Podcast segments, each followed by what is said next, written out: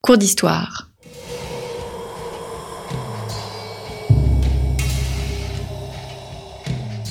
Une émission de la rédaction de Storia Voce.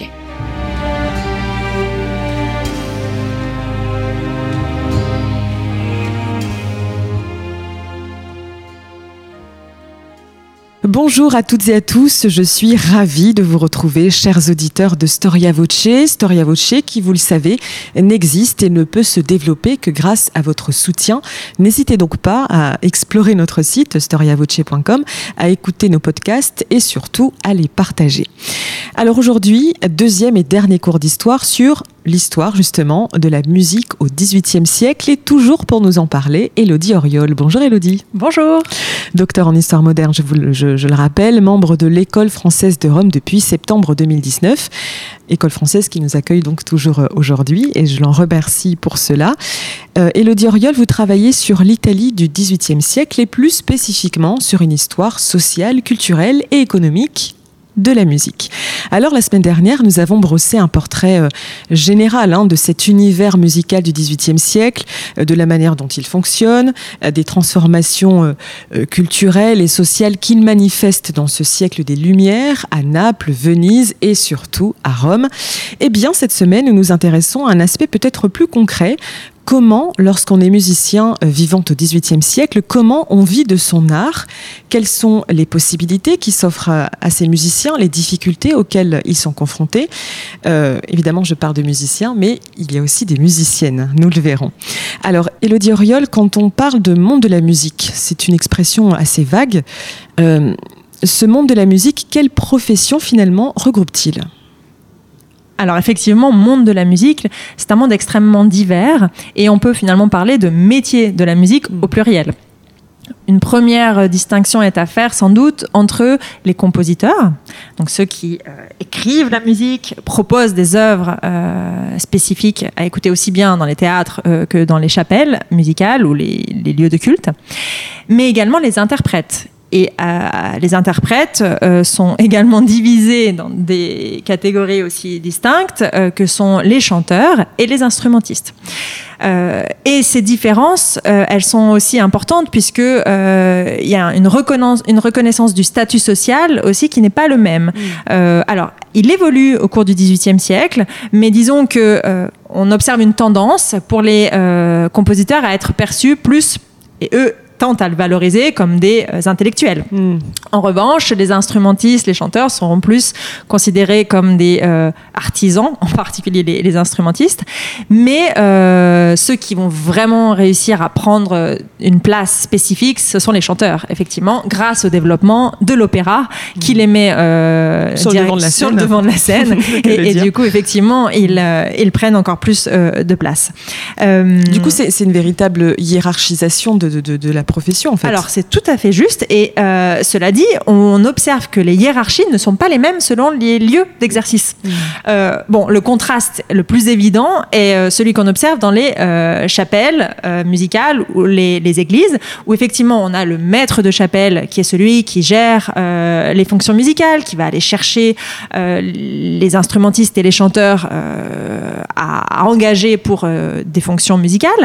En revanche, du côté du, théâtre public, eh bien là, vous avez un renversement puisque c'est vraiment le chanteur qui devient la figure euh, principale du théâtre, pu- du théâtre public, de la saison musicale. Euh, les compositeurs qui quand même euh, prennent une place aussi importante, mais euh, les instrumentistes passent derrière. Bon, bien qu'ils soient importants, hein, sans eux, on ne peut pas euh, faire de, spectacle. Mais effectivement, on n'a pas tout à fait la même euh, hiérarchie qui subsiste. Sachant que euh, dans ce monde, dans cette diversité-là, il faut aussi reconnaître que euh, certains font des choix euh, différents. C'est-à-dire que vous avez des compositeurs qui vont décider de ne pratiquer la musique que dans le milieu sacré. Euh, à Rome, par exemple, Girolamo Chieti, euh, maître de chapelle de Saint-Jean de Latran, ne va qu'exercer dans ce milieu-là et d'ailleurs euh, est détestable vis-à-vis de ses collègues euh, euh, qui pratiquent ailleurs dans les villes, dans, les pardon, dans les théâtres publics. Voilà, et il, a un fort sentiment de, supériorité. À côté de ça, vous avez d'autres compositeurs qui vont diversifier leurs pratiques et composer aussi bien pour les théâtres que les chapelles. Par exemple, Antonio Aurizicchio, qui est un originaire, originaire d'Almalfi, euh, qui lui euh, va venir à Rome et euh, être aussi bien pratiquer aussi bien. dans ces différents, différents lieux d'exercice. Donc effectivement, on ne peut pas vraiment parler d'une hiérarchie, mais deux hiérarchies au pluriel. Et ce qui est intéressant de voir, c'est que à l'intérieur même des catégories, il y a des hiérarchies, c'est-à-dire des euh, euh, chanteurs qui vont bénéficier euh, de plus de notoriété, qui vont réussir à, à- à se construire, à se forger une réputation euh, qui leur permet d'être appelés dans différents euh, lieux de la pratique, pas seulement euh, à l'échelle de la péninsule italienne, mais en Europe, Mm. dans des cours aristocratiques. Vous m'avez déjà parlé de Farinelli la semaine Tout dernière. Euh, mais euh, il y en a d'autres euh, qui, dont on parlera sans doute. Euh, et donc le public va avoir un rôle extrêmement important pour la nouvelle hiérarchie euh, des individus. Est-ce que, par exemple, on peut euh, être chanteur et basculer en compositeur? Est-ce qu'on peut être instrumentiste et basculer en compositeur? Alors oui, ça arrive. Euh, un exemple qu'on peut citer à Rome toujours, c'est Giovanni Battista Costanzi qui commence sa carrière euh, en tant que violoncelliste, euh, virtuose vraiment de violoncelle, notamment du hum, cardinal Pietro Toboni. Mais ensuite, il va privilégier en fait la composition et euh, développer sa carrière plutôt en tant que en tant que compositeur. Donc effectivement, ça ça existe, euh, mais on s'aperçoit quand même qu'au cours du XVIIIe siècle, il y a une forte spécialisation. Euh, et donc, on reste quand même dans son domaine euh, qui est celui euh, euh, spécifique. Je voudrais ju- juste rajouter quelque chose sur le, euh, la hiérarchie au sein euh, des lieux musicaux. On parlait du public. Et ce qui est très intéressant, c'est que le public romain à Rome est extrêmement exigeant, très connaisseur. Ça, c'est ce qui ressort justement des euh, témoignages des contemporains. Mais euh, il peut être euh, très louangeur quand il le veut, et à l'inverse, être extrêmement dur, euh, rabaisser, mépriser, voire les, euh, les chanteurs. Et c'est intéressant de voir effectivement des récits parfois de vie des chanteurs eux-mêmes. Par exemple, Baldassare Galuppi, qui en 1756 va présenter son œuvre Idomedeo au Teatro Argentina, et qui le soir même de la représentation s'en retourne à Naples. Vraiment euh, scandalisé et finalement euh, très qui regrette en fait la déconvenue qu'il a subie à cause du, du public romain. Donc c'est extrêmement intéressant de voir comment euh, euh, le, la critique en fait euh, romaine est extrêmement sévère et il y a tout un tas de, de témoignages qui, qui, qui expriment que faire carrière à Rome c'est vraiment si, si on réussit à faire carrière à Rome c'est qu'on on a vraiment les chances de faire carrière dans d'autres villes euh, italiennes ou européennes. En fait, c'est la vox populi qui est à l'œuvre, en fait. C'est- Exactement. Et ça, c'est une spécificité du XVIIIe siècle. Et euh, alors, vous l'avez plus ou moins évoqué déjà, mais euh, comment est-on considéré? On sait par exemple euh, que, que parfois les acteurs sont, sont très mal considérés. C'est un peu le, pardonnez-moi l'expression, un peu le bas de gamme. Est-ce que euh, c'est pareil pour les musiciens ou au contraire, il y a une espèce d'aura euh, de prestige? Est-ce que ce sont des stars finalement? C'est très variable. C'est très variable. Euh, on, a notamment effectivement euh, des, figures euh, qui sont extrêmement valorisées parce qu'elles, on, apprécie leur talent, on, on reconnaît leur leur capacité vocale, leur technique vocale, et donc effectivement ils prennent une place de, reconnaissance spécifique, un statut social spécifique. À l'inverse, on a aussi euh, des, une image aussi parfois euh, négative euh, de, du chanteur, notamment de la chanteuse. Alors là, là aussi, la, la- la question se pose. Il y a des amalgames qui sont faites entre la figure de la prostituée et la figure de la chanteuse. Donc on retrouve encore cette, ces contrastes en fait très forts. Et puis c'est un milieu finalement qui fascine le milieu théâtral, qui, qui Est-ce que c'est associé à la transgression? C'est effectivement, c'est associé à, la transgression et du coup, effectivement, ils ont, les figures ont parfois du mal à sortir de cette, euh, de cette euh, image, en fait, parfois négative. Alors, Elodie Oriol, que sait-on Est-ce que vous avez pu trouver dans, dans, les archives Est-ce que vous avez trouvé des choses sur les revenus de ces musiciens? Est-ce que ça suffit pour assurer une subsistance finalement? Alors c'est un point qui m'intéresse particulièrement de connaître euh, finalement les revenus euh, des musiciens dans les cadres d'exercice et c'est intéressant aussi de voir qu'il y a de forts contrastes. Donc à côté de musiciens qui parviennent très facilement à cumuler les emplois, obtenir des postes euh, dans différentes églises, travailler pour tel ou tel théâtre, à, à, obtenir finalement des ressources suffisamment conséquentes et parfois à exercer des monopoles. par exemple à Rome, euh, il y a les figures de Giovanni Battista Costanzi, Giovanni Battista Casalli qui sont de maîtres de chapelle, qui monopolisent presque euh, les, emplois dans les chapelles. Et d'ailleurs, les autres maîtres, d'autres maîtres de chapelle se plaignent euh, de ne pas pouvoir assurer eux-mêmes euh, les fonctions. et à côté de cette catégorie un peu privilégiée de musiciens, il y a une autre catégorie beaucoup plus modeste qui, qui va être, qui va peiner à cumuler les engagements. et dans ce cas-là, on observe observe euh, des tendances, soit à diversifier la pratique euh, dans le milieu musical, c'est-à-dire euh, enseigner, hein, mhm. c'est un autre source, une autre source de revenus importante, copier la musique également organiser des événements musicaux, donc ça c'est ce qu'on appelle la polyvalence, ou bien vraiment changer d'activité. Alors ça, ce n'est pas propre au métier de musicien. Hein. Dans l'ancien régime, euh, la polyactivité est extrêmement euh, fréquente, c'est-à-dire qu'on on va associer les activités euh, musicales à d'autres activités. Alors un, ou deux exemples que je me permets de vous, de vous soumettre. Par exemple, le testament d'Almerigo Bandiera précise qu'il est organiste et copertaro, donc faiseur de draps. Euh, autre exemple, Giovanni Battista Poggi est joueur de violon et patron d'une boutique. Donc on voit là qu'il euh, y a cette possibilité eh ben, de, euh, bah, joindre les deux bouts en cumulant des activités qui ne sont pas forcément musicales. Mm. Et par rapport aux revenus, le milieu qui va accorder des rémunérations plus élevées est le milieu des théâtres publics. Mm. Et dans ces euh, théâtres publics, il va y avoir aussi des hiérarchies très fortes salariales. J'en veux pour preuve, par exemple, au théâtre à Liberte en 1748. Euh, Gaetano Majorani, premier rôle, va obtenir 1450 scudi, tandis que le rôle euh, le moins important qui est porté par Giuseppe Guspelt, euh, va, lui permettre d'avoir une somme de 50 scudi. Donc 1450 à 50, la différence énorme. est très très très importante. Donc effectivement, euh, euh, la hiérarchie se retrouve aussi d'un point de vue salarial. Mm. Alors nous avons vu la dernière fois que ce 18e siècle avait vu une sorte de basculement euh, de la musique sacrée vers la musique profane, en réalité, plus qu'un basculement, une certaine porosité. Mhm.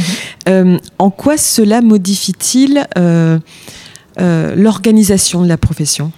Ce qui est intéressant, en fait, c'est que cette euh, diversité de la musique profane va permettre d'ouvrir d'autres opportunités de travail.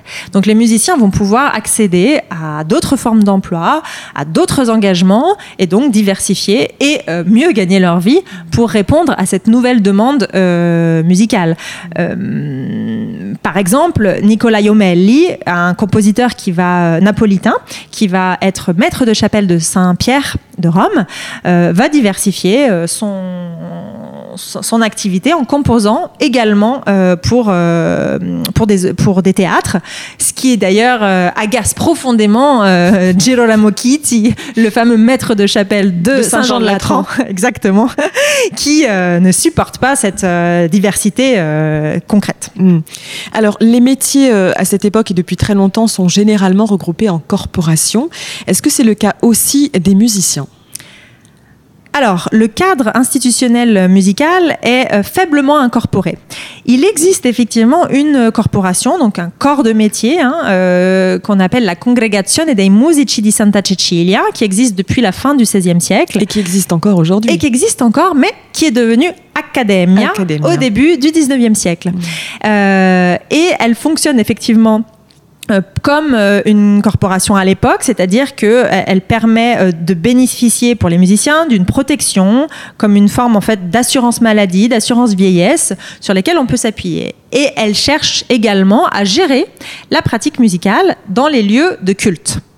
Cela dit, on l'a dit, euh, les lieux de culte sont seulement certains des lieux de la pratique musicale. Et donc, euh, la pratique musicale dans d'autres lieux, notamment spectacles, euh, théâtre public, euh, dans les rues, etc.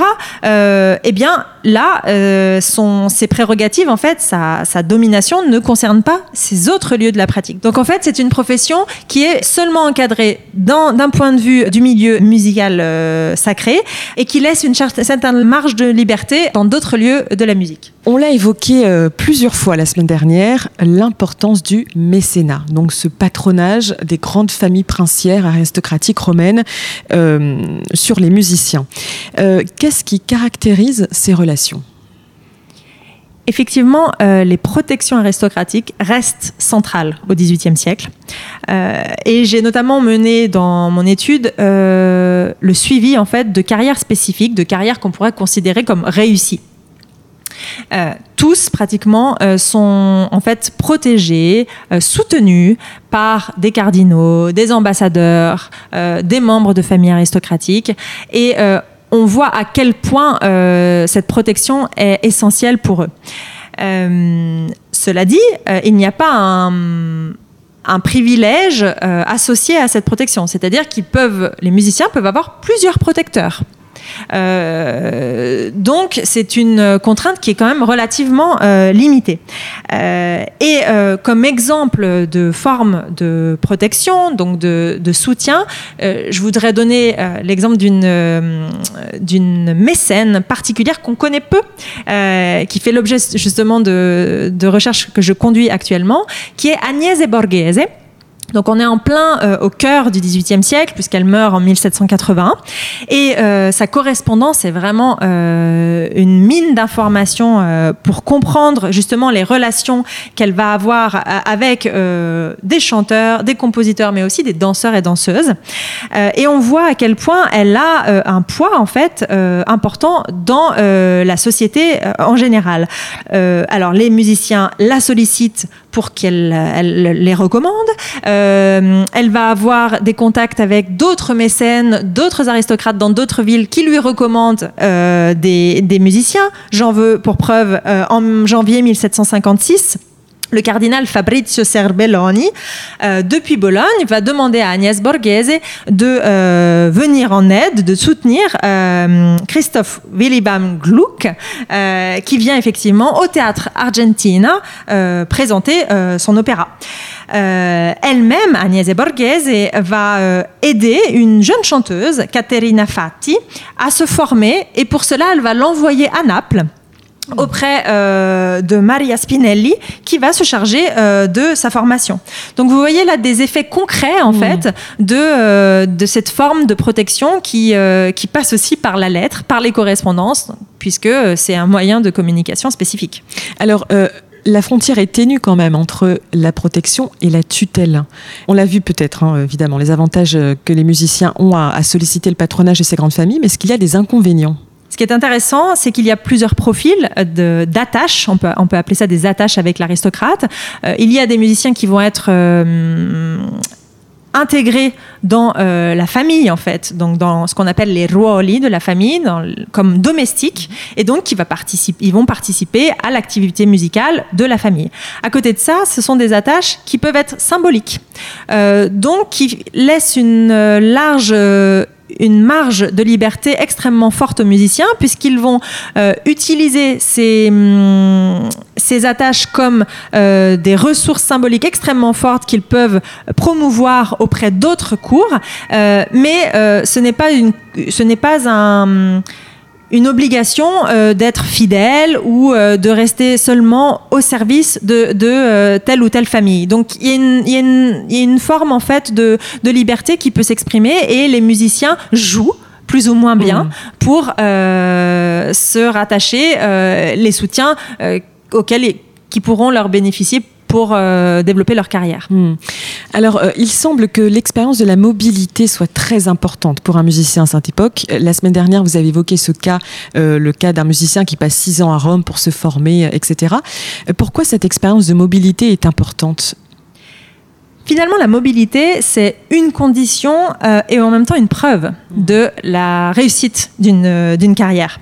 Et effectivement, euh, si on veut euh, réussir sa vie et obtenir des, des revenus suffisants pour vivre de son art, il ne faut pas hésiter à s'expatrier dans d'autres villes italiennes, à répondre à divers, en- divers engagements, à composer, jouer dans d'autres théâtres de, de la péninsule d'Europe. Euh, il y a des villes effectivement qui sont plus ou moins attrayantes. Euh, les conditions de rémunération sont plus ou moins attractives aussi en fonction des villes. Euh, et donc, en fonction de ça, il, euh, décide de se déplacer. En ce qui concerne Rome, j'ai pu observer qu'il y avait de forts liens avec euh, la péninsule ibérique, notamment.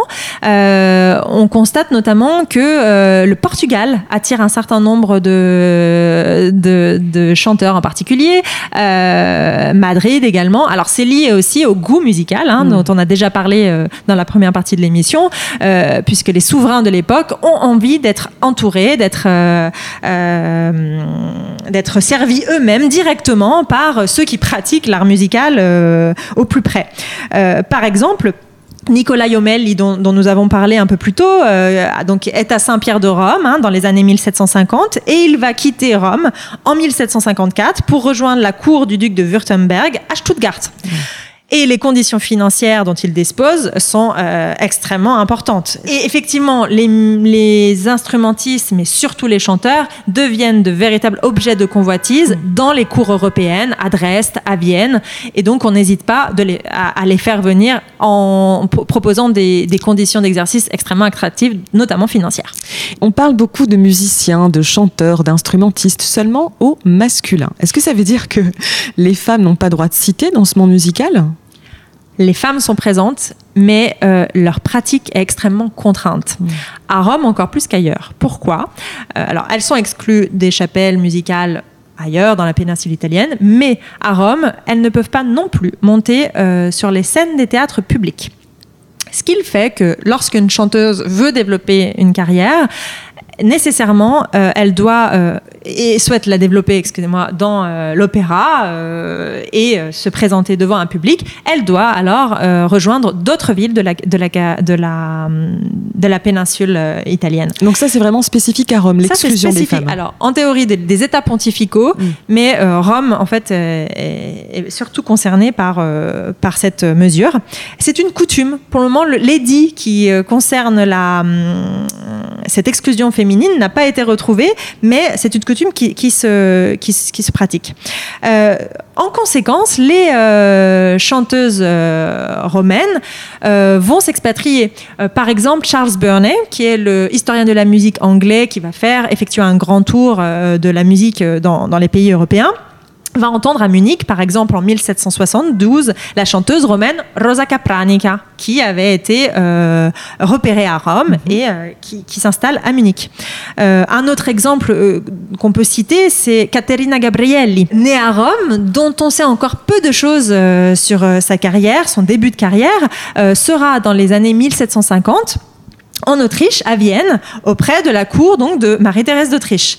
Euh, et c'est intéressant parce qu'elle va conduire une correspondance euh, très intéressante avec Agnese Borghese, Mmh, dont j'ai parlé, Mhm. euh, et dans laquelle elle, euh, elle raconte en fait tous les honneurs qu'elle reçoit, notamment les dons, les cadeaux, parce que ça aussi, ça fait partie, on n'en a pas encore parlé, mais ça fait partie des formes de rémunération des, des musiciens, hein, d'obtenir des, des, des objets précieux pour les plus connus d'entre eux, euh, qui en fait contribuent à euh, la reconnaissance de leur statut social.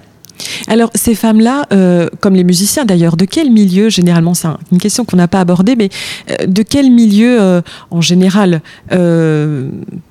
peuvent-ils provenir? Est-ce que c'est d'extraction un peu populaire ou assez bourgeoise? Que pour les femmes ou pour le façon- D'abord peut-être pour les femmes, ensuite plus généralement. C'est extrêmement difficile d'avoir un, un, un- un profil type en fait de, de l'extraction sociale des, des, musiciennes et des musiciens. Euh, on trouve euh, par exemple, on l'a dit, Caterina Gabrielli viendrait plutôt d'un milieu assez humble. En revanche, je pense à Maria Rosa Coccia, qui est la première femme membre de la Congregazione dei Musici di, di Santa Cecilia chose que je n'ai pas dite, euh, qui n'accueille que des hommes jusqu'à la fin du XVIIIe siècle. Hein. La première femme, c'est en 1774, et donc c'est elle. Et elle vient d'un milieu plutôt euh, élevé. Euh, donc voilà, les, les, conditions en fait sociales sont extrêmement variées en fonction des cas. On observe quand même pour cette profession-là que des familles entières de musiciens des, euh, qui, qui, vont justement euh, développer leur carrière. Alors, je pense par exemple au, au, au Vacca ou au Jobe. Euh, on voit sur trois ou quatre générations des musiciens qui vont exercer la même profession. Et c'est intéressant de voir qu'il y a quand même un patrimoine culturel qui, mmh. se, qui se qui transmet, se transmet par le biais de la famille également. Dans, dans une même famille. Alors, finalement, Elodie Oriol, très brièvement peut-être, est-ce qu'on peut dire que ce 18e siècle, à l'aune de tout ce qu'on a vu, abordé, constaté, etc., est-ce que ce XVIIIe siècle peut être considéré comme celui de la professionnalisation de la musique? Des musiciens professionnels, on en trouvait aussi avant. avant. ce n'est pas une spécificité du XVIIIe siècle. En revanche, si on entend par professionnalisation, ce terme qui est un petit peu compliqué, euh, comme un processus de réglementation, notamment l'accès au métier, à la pratique, à la réglementation du métier, oui, on s'aperçoit que le XVIIIe siècle euh, voit se développer des processus euh, de contrôle de, des euh, pratiques musicales, des capacités musicales, notamment par le biais de concours et euh, ces éléments, on les voit dans les institutions mêmes, euh, où euh, finalement on observe une plus grande attention portée aux euh, compétences des musiciens. Et autre élément qu'on peut retenir pour cette professionnalisation, c'est l'expansion du marché théâtral qui va avoir des, conséquences avec des pratiques commerciales beaucoup plus régularisées et contractualisées, avec donc des contrats qui vont être sous des formulaires euh, imprimés. Mmh où euh, effectivement on voit que, que les, euh, les parcours professionnels se euh, les parcours des musiciens se professionnalisent de façon évidente. Mmh. C'est donc ainsi que se conclut ce deuxième cours d'histoire consacré à l'histoire donc de la musique au XVIIIe siècle en Italie et surtout à Rome. Merci infiniment, Elodie Oriol. Je rappelle que vous êtes docteur en histoire moderne et pour tous ceux qui souhaiteraient approfondir ce thème, je vous renvoie euh, au livre euh, issu de votre thèse de doctorat, donc Vivre de la musique à Rome au XVIIIe siècle, qu'on a vraiment abordé euh, au sein de ce deuxième cours d'histoire. Il paraît donc ce mois-ci dans la collection de l'École française de Rome. Merci beaucoup Elodie et merci beaucoup à toutes et à tous.